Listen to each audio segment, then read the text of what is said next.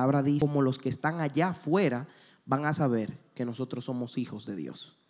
Y a veces nuestras posiciones, estando un grupito aquí y un grupito allí, no nos hace demostrarle a la gente de que nosotros tenemos un mismo espíritu y de que vivimos todos solo para un mismo Dios. Entonces, quería comenzar de esta manera para que todos estén en una posición y se puedan sentir juntitos.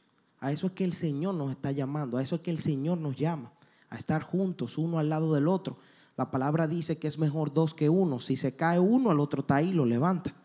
Pero si entonces yo estoy aquí y el otro está allá, quizás no me pueda levantar. Quizás cuando yo lo necesite, no va a llegar a tiempo, me voy a dar un golpe, me voy a caer y pueden suceder cuantas cosas puedan, ¿no? Pero de esa manera es como el Señor nos quiere, unidos como un solo pueblo, como un solo pueblo. Aquí la gloria es de Dios. Yo quiero que le den un fuerte aplauso a la presencia del Señor.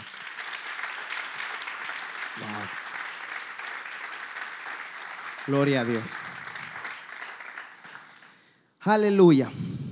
Esta noche, después de darle la buena noche, que no la di ahorita, vamos a conversar un poco acerca de lo que es el evangelismo.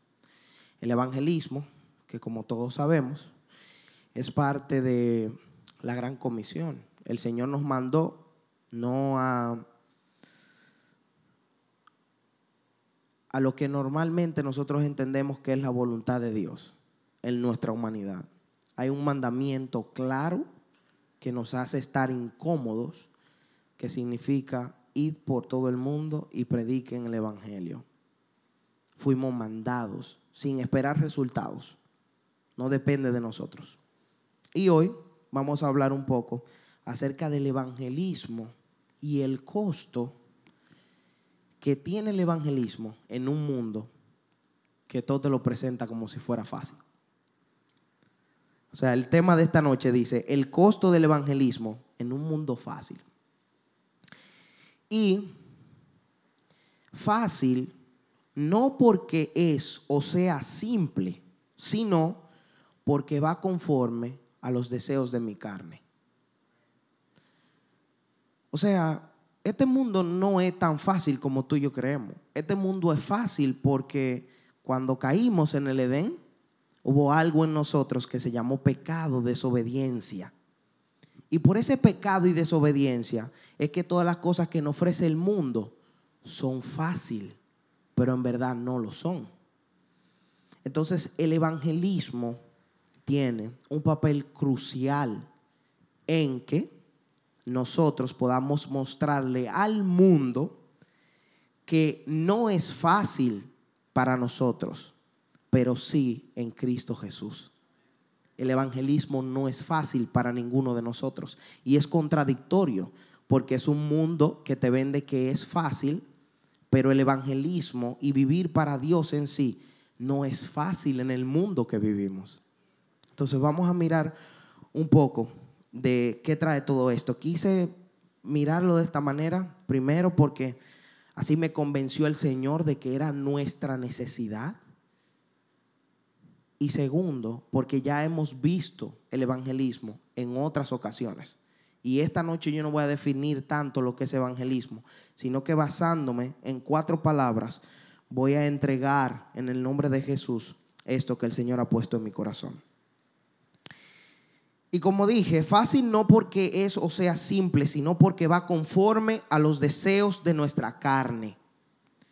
Pero lo que era no tan fácil para el hombre, y ya lo mencionamos, que santificarnos no es fácil, cumplir la ley ahora no más por Cristo Jesús. O sea, el mundo te dice que todo lo que Él ofrece es fácil, pero para el hombre cumplir la ley no fue esto hasta que fue en Cristo Jesús. O sea, el mundo te dice que es fácil, toda la cosa que Él te ofrece. Pero la ley de Dios te decía que era difícil y que de hecho fue imposible para el hombre cumplirla. Pero partiendo de ahí y de esos dos polos que están así, entonces Jesús en Mateo 5:17 dijo esto. Vamos allí, por favor. Jesús dijo en Mateo 5:17, no piensen que he venido para abrogar la ley o los profetas. No he venido para abrogar, sino para cumplir. Porque de cierto os digo que hasta que pasen el cielo y la tierra, ni una jota ni una tilde pasará de la ley hasta que todo se haya consumido. Amén. De esta manera, vamos a mirar entonces lo que es costo, evangelismo, mundo y fácil. El costo, una traducción en el diccionario, el costo. Cuesta tanto, yo lo doy, me lo dan. ¿Cierto? En el contexto que estamos mirando, el precio del pecado o la paga del pecado es, ¿cómo? Mas la dádiva de Dios es, ¿en quién? Amén. El costo es lo que nos lleva entonces a nosotros evangelizar. El costo que Cristo pagó hace más de dos mil años es lo que nos hace a nosotros evangelizar. Entonces podemos decir de inmediato que el evangelismo no es más que el resultado del costo pagado eternamente en Cristo para revelar a los hombres las buenas nuevas del precio que se pagó y salvarlo. Escuchen esto. El evangelismo entonces, después de saber qué fue lo que se pagó en Cristo Jesús, que fue mi pecado que se pagó, entonces el evangelismo es el resultado del costo pagado eternamente en Cristo para revelar a los hombres las buenas nuevas del precio que se pagó y salvarlo. Ahora, ¿salvarlo de qué? ¿Salvarlo de qué? Bueno, salvar al hombre de qué? Pues si este mundo está caído, el cual nos brinda el vivir amargamente para él y la carne. ¿Salvarnos de qué? Vayan conmigo a Gálatas, capítulo 5, verso 19.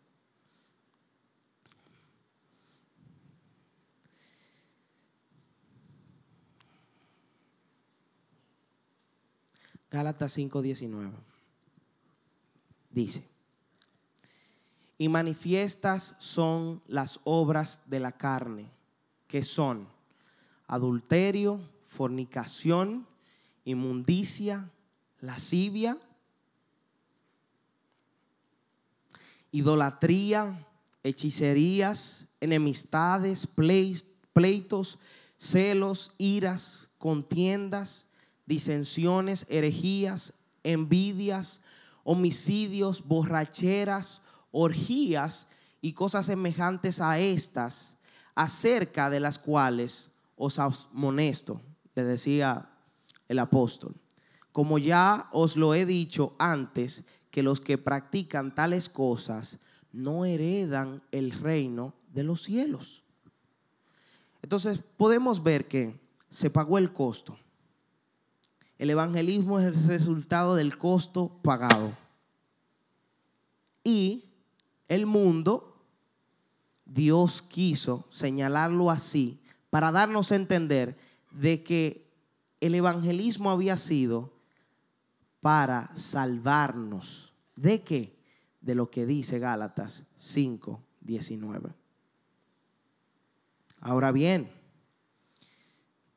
todas estas cosas, como nos la presenta el mundo, y aquí es donde voy, son fáciles. Señores, ¿qué es más difícil? ¿Adulterar o ser fiel? Cuando usted no tiene el Espíritu Santo. ¿Perdón?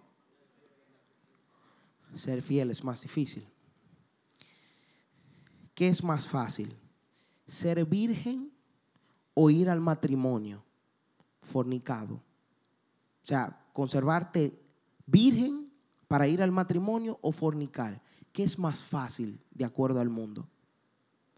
Fornicar es más fácil. Ya hoy en día la gente no quiere tan siquiera decir yo soy virgen porque le da vergüenza. Lo que debiera ser todo lo contrario, y de hecho lo que es todo lo contrario para nosotros que fuimos rescatados del mundo, el Señor nos hace entender que es una gran virtud para cada uno de nosotros poder permanecer limpios, sin inmundicia, hasta que nos consagremos para Dios en el pacto matrimonial y lleguemos a un matrimonio, óigame, libre. Eso es una hermosa bendición. Pero el mundo te dice, no, es más fácil fornicar. Ve, fornica. No, eso es de pariguayo. Sé virgen hoy día. Tú estás loco. Con 25 años. Y de hecho, lo que hemos vivido, ese mundo oscuro allí atrás, apreciamos esto como algo inmenso. El que Dios hoy día nos tenga de esta manera es lo mejor que en lo humano me ha podido pasar porque yo sí que lo he vivido, los dos. Y te puedo decir que muchas veces quisiera no haber vivido las cosas que viví. Entonces, con respecto a todo esto, el mundo te dice de igual forma, aunque no tan claro, que la idolatría es más fácil. ¿Qué es más fácil para el hombre? ¿Estás mirando un espejo o adorar a Dios? Irse de rodillas. Mm, no es más fácil orar. No es más fácil orar. Lo más fácil es agarrar y decir, vengo con un plan alimenticio, voy para el gimnasio, me voy a poner tres meses, tú verás, guau, qué sé yo qué, estoy fuerte, los cuadritos, guau. Y mirarte. Es mucho más fácil adorarte a ti mismo que a Dios. Amén.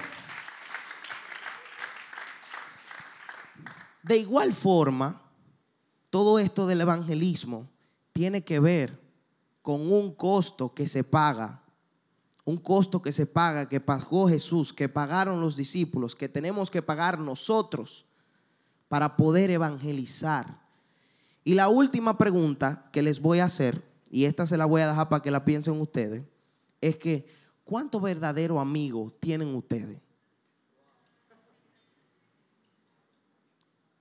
Y sin embargo las redes sociales te dicen, tienen dos millones de amigos. Y esa cuestión, ¿qué cosa es esta?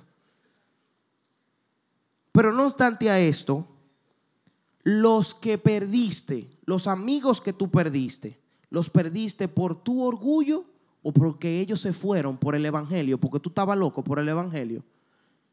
¿Cuál es lado? O sea, ellos se fueron porque ellos decían, no, yo me voy a alejar de este muchacho porque este y yo no estamos buscando lo mismo, déjame irme de aquí. O ellos se fueron por una raíz de orgullo en ti, de que tú no querías predicar el Evangelio y tú querías pasar como que nada era nada y aquí en el templo sí y allí afuera con él no. Eso es orgullo, mi hermano. Usted está diciendo que usted es una cosa cuando usted no lo es. Entonces, ¿por qué se fueron esas personas de tu vida? Entonces, todas estas cosas fáciles que supuestamente el mundo nos brinda, tenemos que llevarla a hacernos una pregunta. Porque si bien es el caso de que se pagó un costo, de que evangelizamos porque se pagó el precio, y de que el mundo nos presenta que es más fácil hacer las cosas del mundo y la mencionamos todita, la pregunta sería la siguiente. ¿Por qué entonces nosotros no estamos evangelizando? ¿Qué es lo que no hace falta? ¿Por qué razón? El mundo dice que es fácil, nosotros sabemos que es difícil, los mandamientos de Dios no son gravosos, pero al final de todo se necesita un ingrediente para tu poder evangelizar. Y vamos a mirarlo ahora.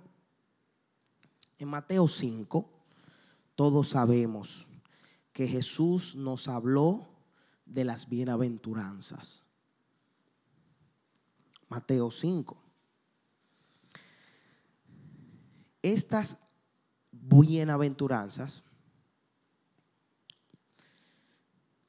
las vamos a mirar en esta perspectiva. Cualidades que debes tener y las promesas de Dios. Vamos allá, vamos a leerlo. Mateo capítulo 5 dice, las bienaventuranzas. Viendo la multitud, subió Jesús al monte y sentándose vinieron a él sus discípulos. Y abriendo su boca les enseñaba diciendo, ¿a quiénes? A los discípulos. Bienaventurados los pobres en espíritu, porque de ellos es el reino de los cielos. Bienaventurados los que lloran, porque ellos recibirán consolación. Bienaventurados los mansos, porque ellos recibirán la tierra por herencia. Bienaventurados los que tienen hambre y sed de justicia, porque ellos serán saciados. Bienaventurados los misericordiosos, porque ellos alcanzarán misericordia. Bienaventurados los de limpio corazón, porque ellos verán a Dios. Bienaventurados los pacificadores, porque ellos serán llamados hijos de Dios. Bienaventurados los que padecen persecución por causa de la justicia, porque de ellos es el reino de los cielos. Bienaventurados sois cuando por la causa de quién, perdón, bienaventurados sois cuando por la causa de quién, de Cristo. Los vituperen y los persigan y digan toda clase de mal en contra de ustedes, mintiendo la gente. Gócense y alégrense, dice la palabra, porque vuestro galardón es grande en los cielos, porque así persiguieron a los profetas que fueron antes que, que tú y que yo. Los profetas que fueron antes de nosotros. Jesús se lo estaba diciendo a sus discípulos aquí, pero eso también está con nosotros bienaventurados cuando por causa del Evangelio hablen mentiras de ti. Bienaventurado eres cuando por causa de evangelizar la gente diga toda la cosa que diga de ti. Bienaventurados. No por tu causa, pero sí por la del Señor. Por cumplir con su mandamiento.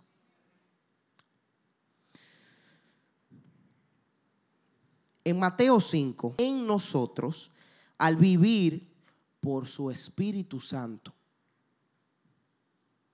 Y dijimos que faltaba algo cuando hicimos la pregunta, ¿por qué no estamos evangelizando? La respuesta es Espíritu Santo. Porque hay otras religiones que lo hacen, pero sus frutos son estériles porque no tienen el Espíritu Santo. Es fácil para otra religión decir, déjame salir aquí, déjame evangelizar. Como decía mi pastor Loami los otros días, ellos no tienen ninguna lucha. ¿Qué lucha? Si al final ellos están de aquel lado. Hey, vamos a estar claros el apóstol dijo que no debemos recibir a nadie en nuestra casa que venga con una doctrina diferente a la de nuestro Señor. Ellos no tienen la verdad. Usted no tiene por qué estar escuchando a una religión de esa de allá afuera. No tiene por qué. Pero entonces ellos no tienen ninguna oposición, nosotros sí. Pero ¿qué sucede con esto? Que las promesas que Jesús hablaba y las cualidades de un verdadero discípulo tenían un resultado en mi vida y en la vida de aquel que estaba alrededor mío, porque el Espíritu Santo debería de estar en mí. Con respecto a las cualidades, cuando dice pobres en espíritu, la promesa es heredar el reino. La cualidad de ser llorones nos lleva a la promesa de que seremos consolados. En las cualidades, ser mansos nos lleva a que vamos a recibir la herencia. en las cualidades tener hambre y sed por justicia, en la promesa nos dice que seremos saciados. O sea que aunque ahora no lo somos, va a llegar un día en que el Señor sí nos saciará en justicia. Y sonarán las trompetas. Y seremos glorificados. Y ya no habrá más dolor. Y ya no habrá más hambre. Y no habrá más sed. En las cualidades, cuando habla de los misericordiosos, la promesa es de que eso alcanzará la misericordia de Dios. Dentro de esto de las cualidades también menciona ser limpio de corazón. Y oigan la promesa, señores, los limpios de corazón van a ver a Dios. Al Dios vivo que se encarnó, a Cristo resucitado y glorificado. ¿Usted lo cree conmigo? Dele un aplauso al Señor.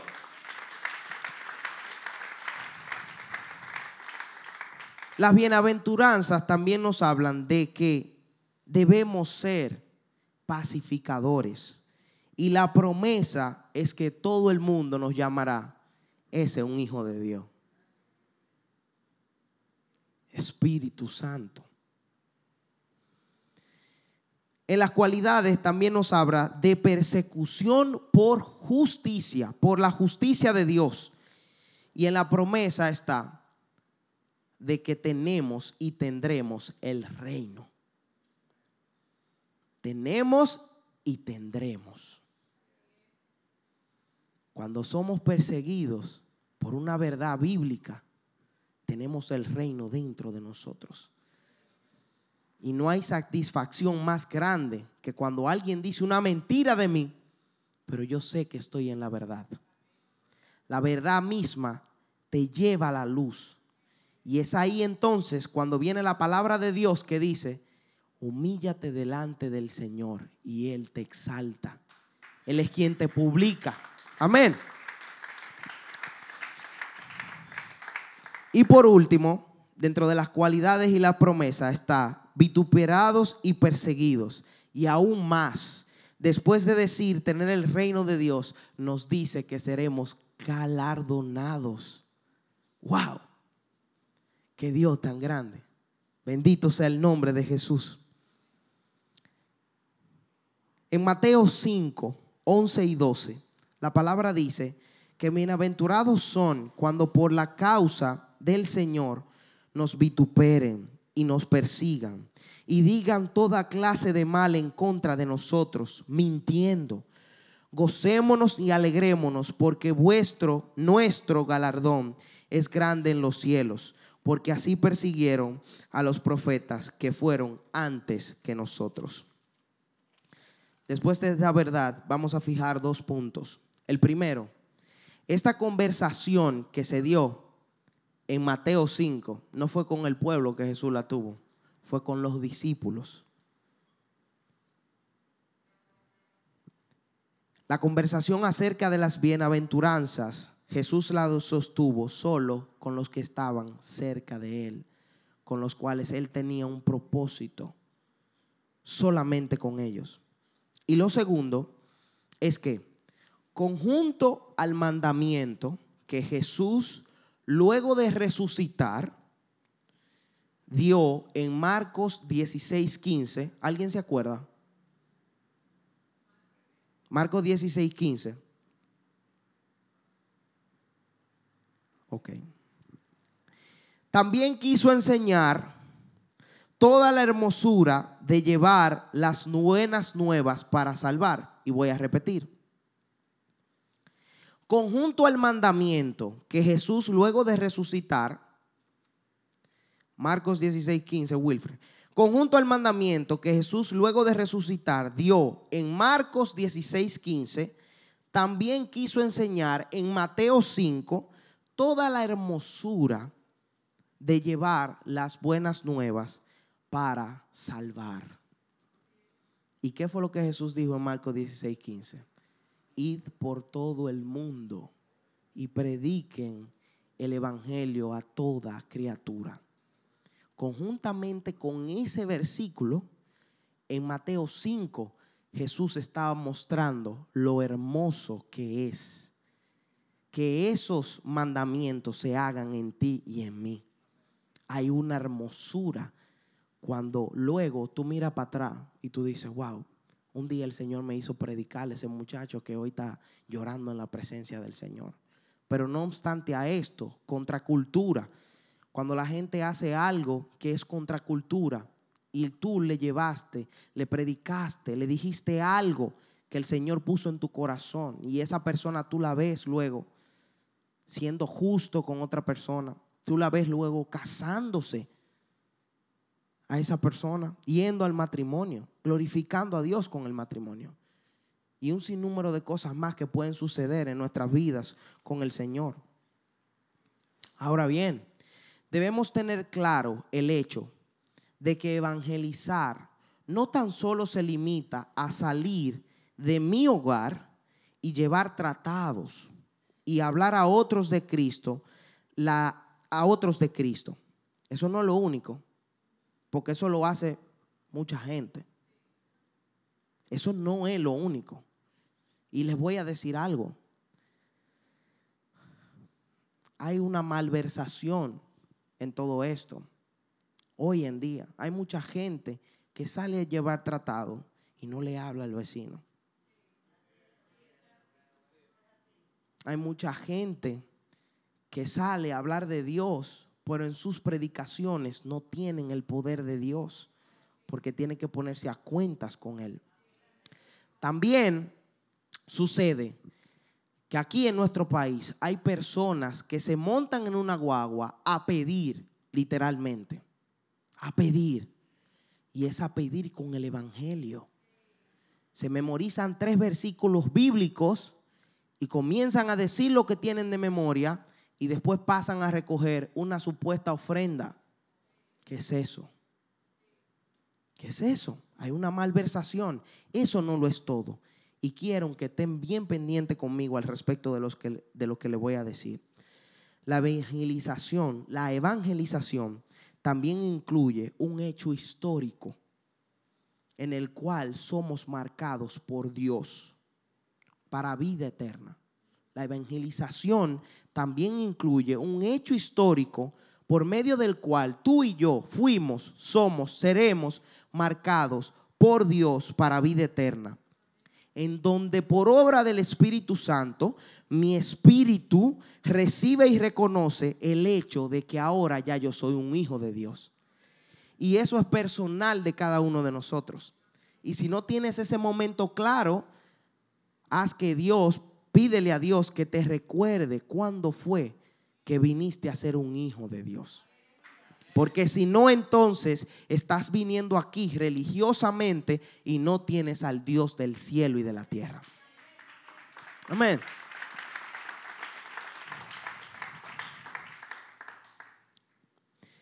El evangelismo, señores, nos lleva a reflexionar al respecto de esto yo primero debo de conocer las buenas nuevas por mi propia cuenta para yo entonces poder darlas. Hermano, usted nunca va a dar algo que usted no tiene. Y esa integridad a la cual el Señor nos está llamando esta noche, solamente se consigue cuando hay un hecho que me marcó, cuando el Espíritu vive en mí y yo publico que ese hecho fue y que el Espíritu es quien me guía a predicar y a evangelizar. No porque yo quiero, porque mi carne no quiere hacer la voluntad de Dios. Pero sí, cuando yo dispongo mi corazón a hacer las cosas de Dios, la palabra dice que Dios entonces no me dejará solo y que estará conmigo hasta el fin del mundo. Entonces, si tenemos claro lo que hemos hablado al respecto de el evangelismo, el costo del evangelismo en un mundo fácil, yo quiero que nos vayamos ahora a un plano personal. Hablemos un poco del costo.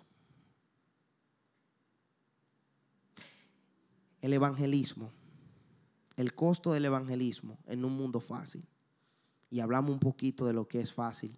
El mundo te presenta como fácil. Hablamos un poco de evangelismo. Vámonos ahora al costo. Y luego vamos al final.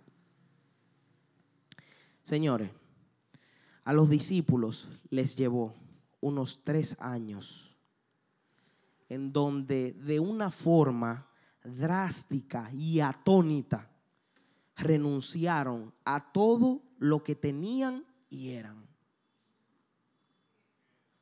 Y esto, aún después de tres años, les llevó a renunciar a sus vidas y a morir como ellos murieron. Y todo porque se pagó un costo. Se pagó. Ya yo no lo voy a pagar. Él se pagó originalmente en Cristo, pero sí yo tengo un costo que tengo que pagar.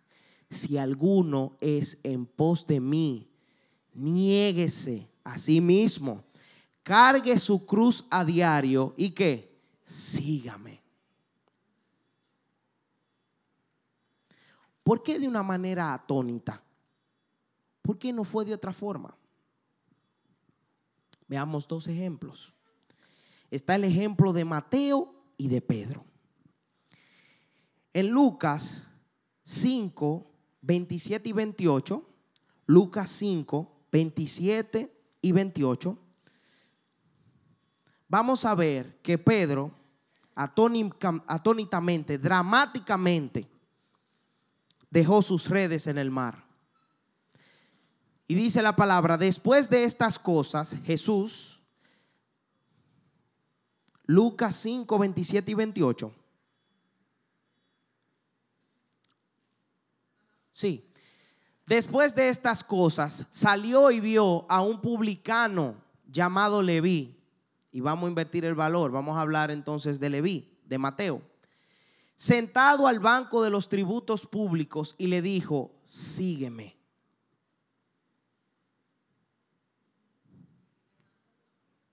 El otro versículo dice, y dejándolo todo, siguió, se levantó y le siguió. Señores, Mateo pudo haber tenido un par de millones de pesos en esa mesa.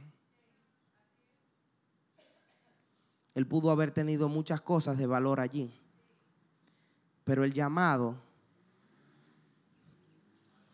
fue algo grande, fue intenso, fue hermoso. Wow. Así mismo fue mi llamado. Así mismo debes reflexionar acerca de tu llamado. Así mismo tenemos que demostrarle a los que no tienen a Cristo lo hermoso de nuestro llamado. Amén.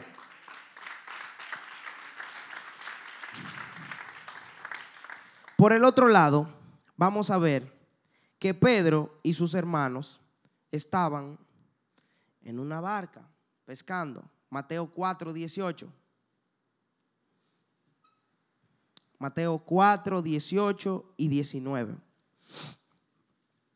Aleluya.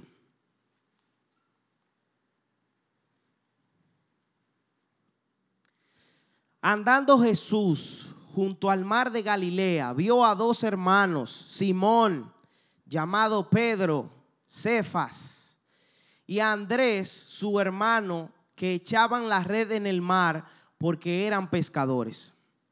Y les dijo, venid en pos de mí y yo os haré pescadores de hombres. El 20 dice, ellos entonces dejando. Al instante las redes le siguieron. Wow. Al instante.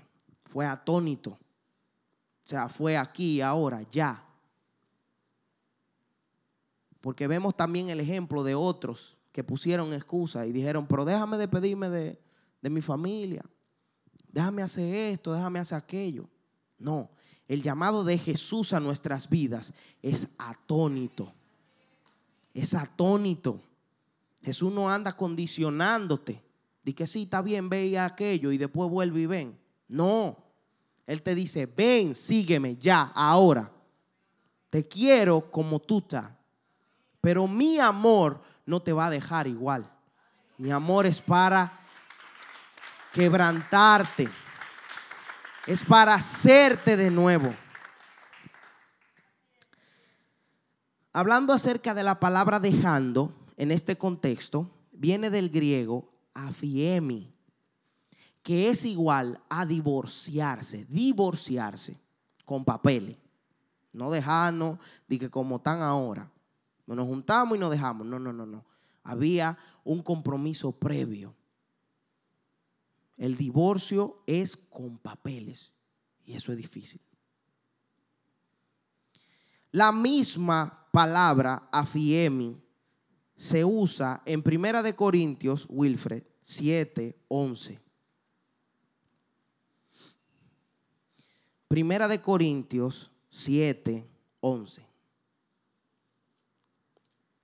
En donde dice, y si se separa, quédese sin casar. O reconcíliese con su marido y que su marido no abandone a su mujer. Pero si usted se separó, quédese separado, no se case más. Y eso lo hemos visto en la célula en las últimas semanas. Ahora, Pedro volvió a pescar para sacar la, la perla del pez. Lo de él no fue absoluto, definitivo. Él volvió. Pero Jesús, con el llamado atónito, lo que quería era cambiar la perspectiva. Y yo me imagino aquel día en el cual Pedro se plantó enfrente de un pueblo y se convirtieron tres mil, dos mil. Ahí entonces el Espíritu le recordó cuando el maestro le dijo, te haré pescador de hombres. Pero vemos que en el caso de Leví fue definitivo. La palabra no dice que Leví volvió a cobrar impuestos. ¿O sí? No. Entonces Pablo confirma por medio de Primera de Corintios 7:11 que el que se divorcia, divórciese y ya. Y miren lo siguiente. ¿Qué significó entonces el costo de la espera y la promesa a los discípulos después de haber esperado todos estos años? Sabemos que ellos siguieron a Jesús atónitamente. Cuando Él los llamó, su llamado fue irresistible. Lo siguieron sin poner peros. Ahora, hubo un costo que los discípulos pagaron por seguir a Jesús. ¿Cuál es el costo para ti? ¿Qué es lo que tiene que costarte? Yo sé lo que a mí me costó, lo que me cuesta. Aún no sé lo que me costará. Dios me lo revelará. Pero, ¿qué te cuesta a ti seguir a Jesús? Tiene que costarte algo. Definitivamente porque has vivido más años por tus propios deseos que para Jesús. La costumbre, entonces, cuando ya no es costumbre, te cuesta. Hay que renunciar. De manera que si nosotros vamos a Hechos 1, 4, 6, de donde nos habló Elías la semana pasada, al respecto de la pregunta sobre la restauración del reino, pues podemos mirar lo siguiente. Hechos 1, 4, 6. Y estando juntos, les mandó que no se fueran de Jerusalén, sino que esperasen la promesa del Padre, la cual les dijo, oísteis de mí. Porque Juan ciertamente bautizó con agua, mas ustedes serán bautizados con el Espíritu Santo dentro de muy pocos días. Una promesa. Entonces los que se habían reunido le preguntaron diciendo, Señor, ¿restaurarás el reino a Israel en este tiempo? Si bien sabemos el costo o el precio más alto para la promesa de Dios fue pagado por el sacrificio del Hijo, ya no habrá un costo, un precio más alto que ese. Jesús pagó el precio más alto. Él dejó de ser Dios, se encarnó, nació, creció en gracia y sabiduría, murió y ese fue el precio.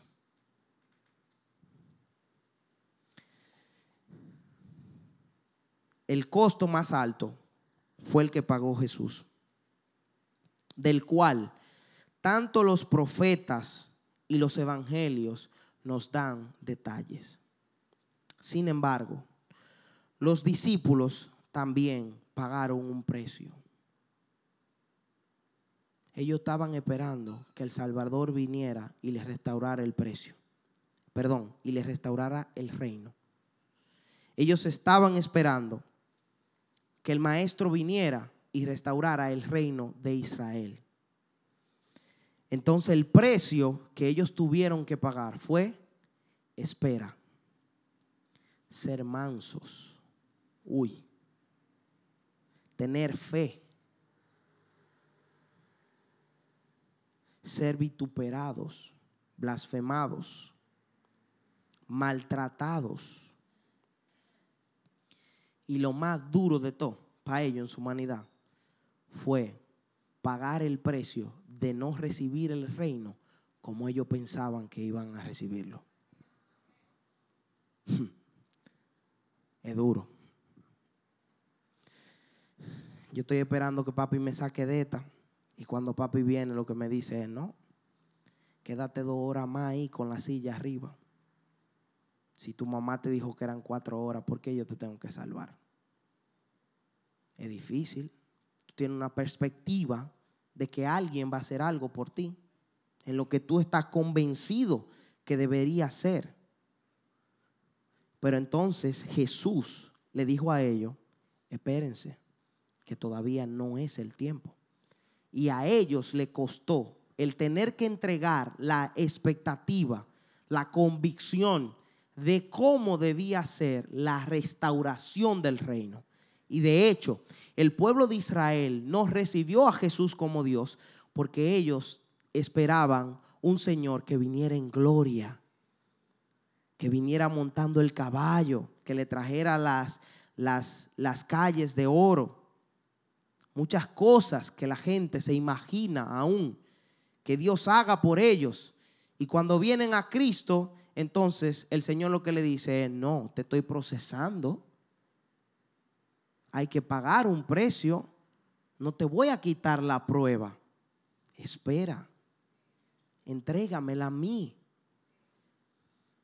Y aunque parezca, señores, que esto no es evangelismo, esto es evangelismo.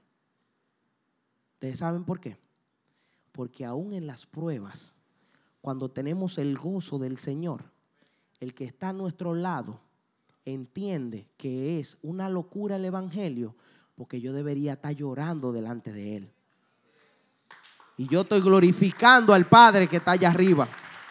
Eso es evangelismo. Definitivamente, el Espíritu Santo es quien cambia esa perspectiva en mí. El Espíritu Santo es el que renueva mi entendimiento por medio de las escrituras y es el que me enseña cómo son, deberían y han sido las cosas. No como yo quiero, como Dios quiere. Hechos 1, 7, 8. Uf.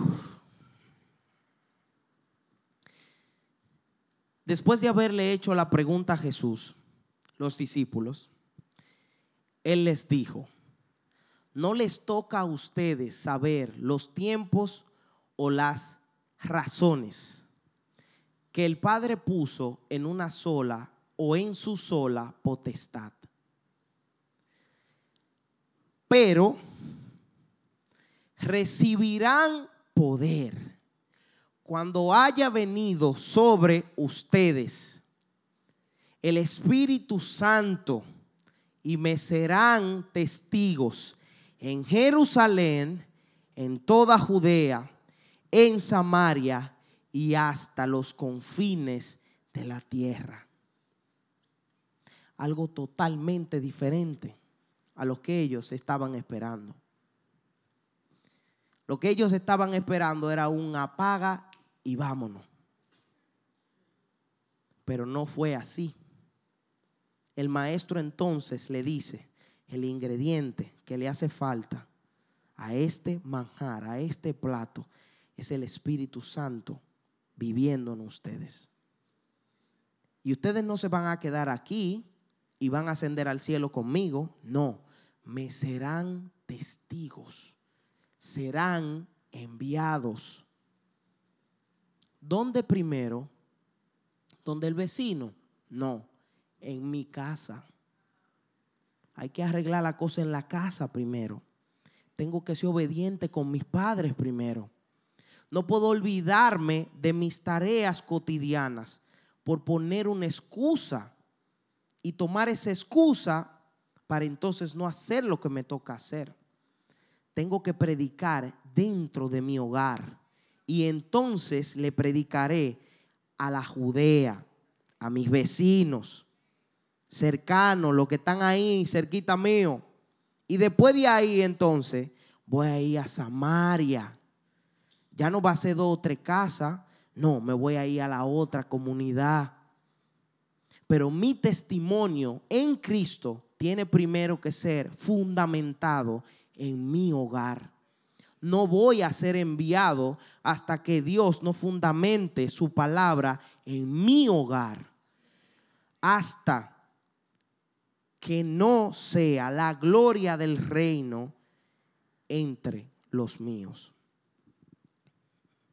Entonces, si decimos al respecto de reino, costo, precio, evangelismo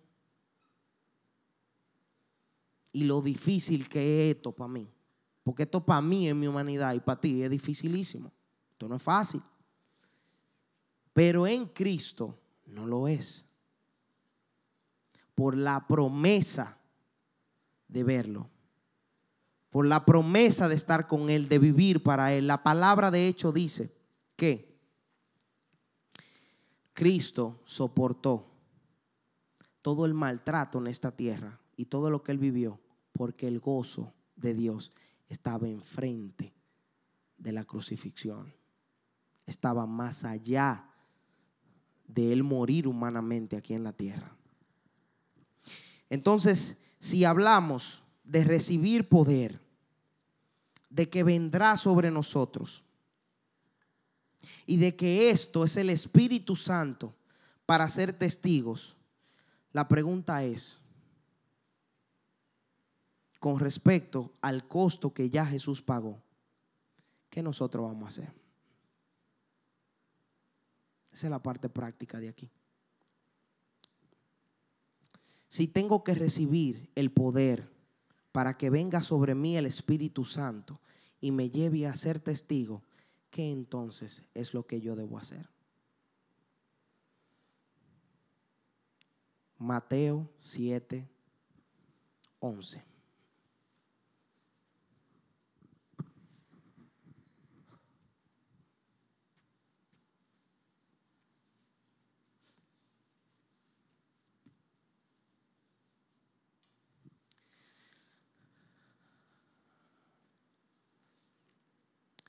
Pues si ustedes, siendo malos, saben dar buenas dádivas a sus hijos, cuánto más vuestro Padre, que está en los cielos, dará buenas cosas a los que le pidan.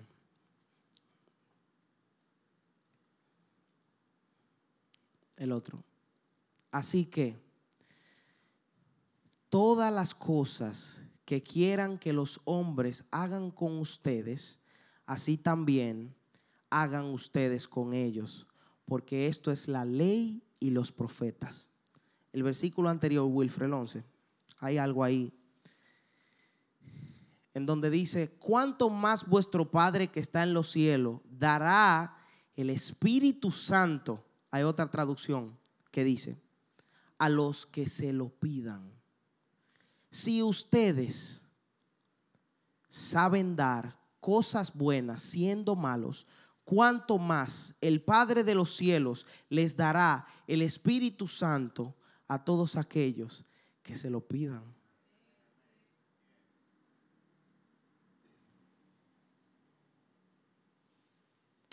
Pedir a Dios que nos dé de su Espíritu Santo para poder cumplir con la gran comisión. Esto solo si el amor del Padre vive en nosotros, para que entonces nosotros podamos y entonces podamos dos veces, una por mí y otra para convencerme. Solo es y entonces cuando yo le pida a Dios que me dé Espíritu Santo para cumplir con la gran comisión, cuando yo podré evangelizar. No puedo evangelizar si no tengo el Espíritu de Dios dentro de mí y más allá si no le pido a Dios que me dé Espíritu Santo para poder hablarle a otros de lo que Él ha hecho por mí. No puedo.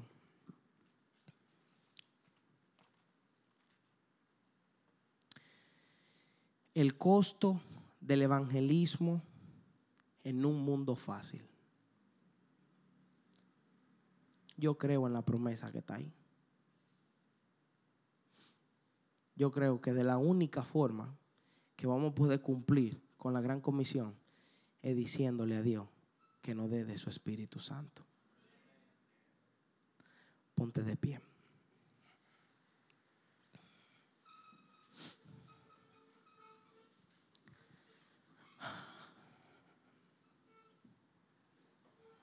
Aleluya.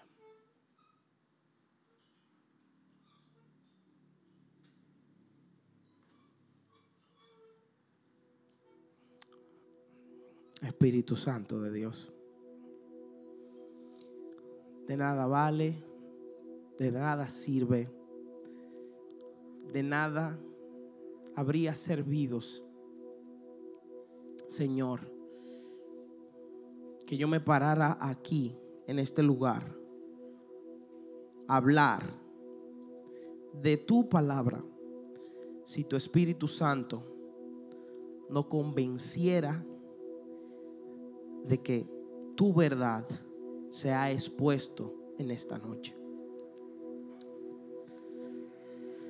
De nada valdría, Señor, hacer todos los arreglos para querer evangelizar si tu Espíritu Santo no pone ese amor en mí. De nada valdría que yo me preocupe por hacer todas las cosas buenas posiblemente en mi humanidad si tu Espíritu Santo no me llevara a hacerlas.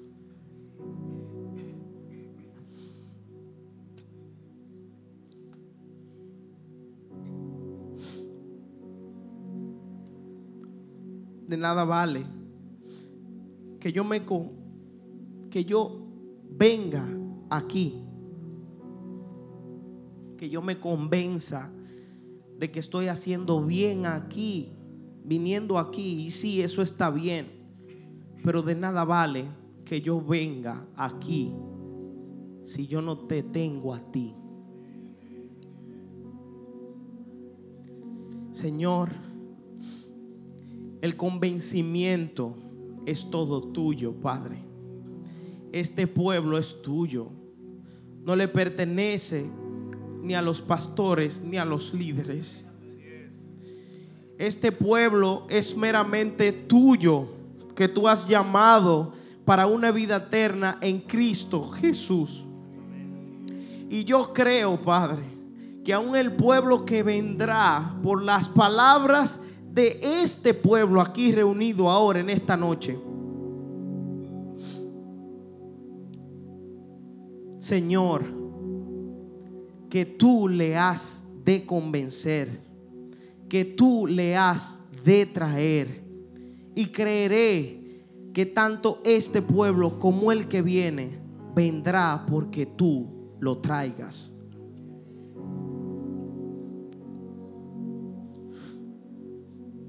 Aleluya.